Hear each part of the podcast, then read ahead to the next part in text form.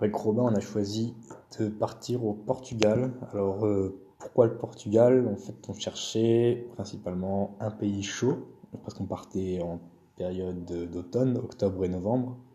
Et on voulait pas porter des sacs de couchage 0 degré, des vestes, des doudounes, euh, et puis on voulait profiter un peu de la, de la fin de l'été. Et du coup, on a cherché un pays du sud avec des chemins de randonnée assez cool à faire, bien balisés, euh, assez naturels.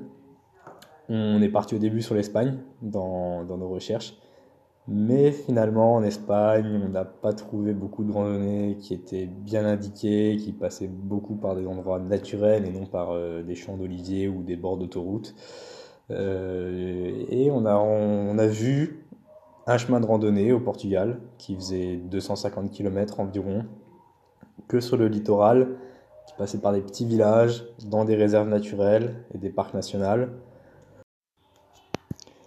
Et donc c'est sur un coup de tête que l'on décide de partir sur cette randonnée qui s'appelle le chemin des pêcheurs.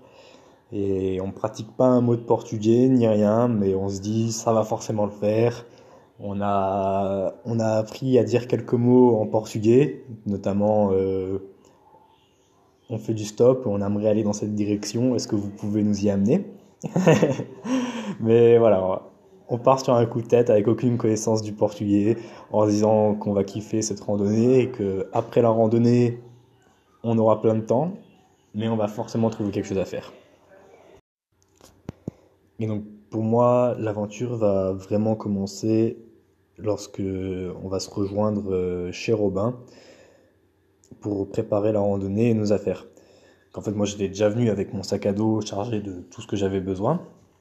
Et je pensais être prêt, mais Robin, très méthodiquement, me dit allez, on, va organiser tout ça, on sort toutes les affaires de nos sacs, on vide nos sacs au maximum.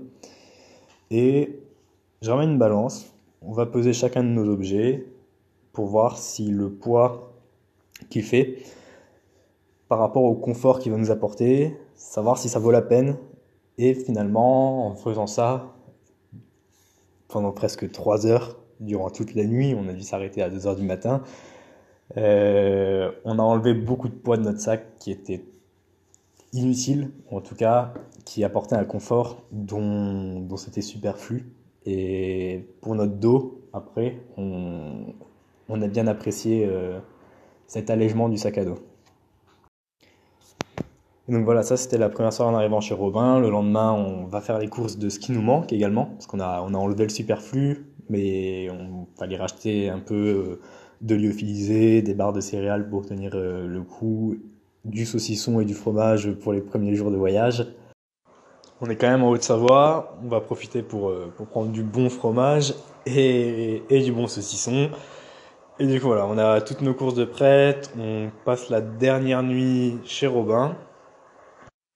Courte nuit pour ma part parce que bah, j'ai quand même beaucoup d'impatience d'arriver là-bas, même si je sais qu'il y a beaucoup de, temps en stop, au minimum deux jours et maximum, bah, on sait pas.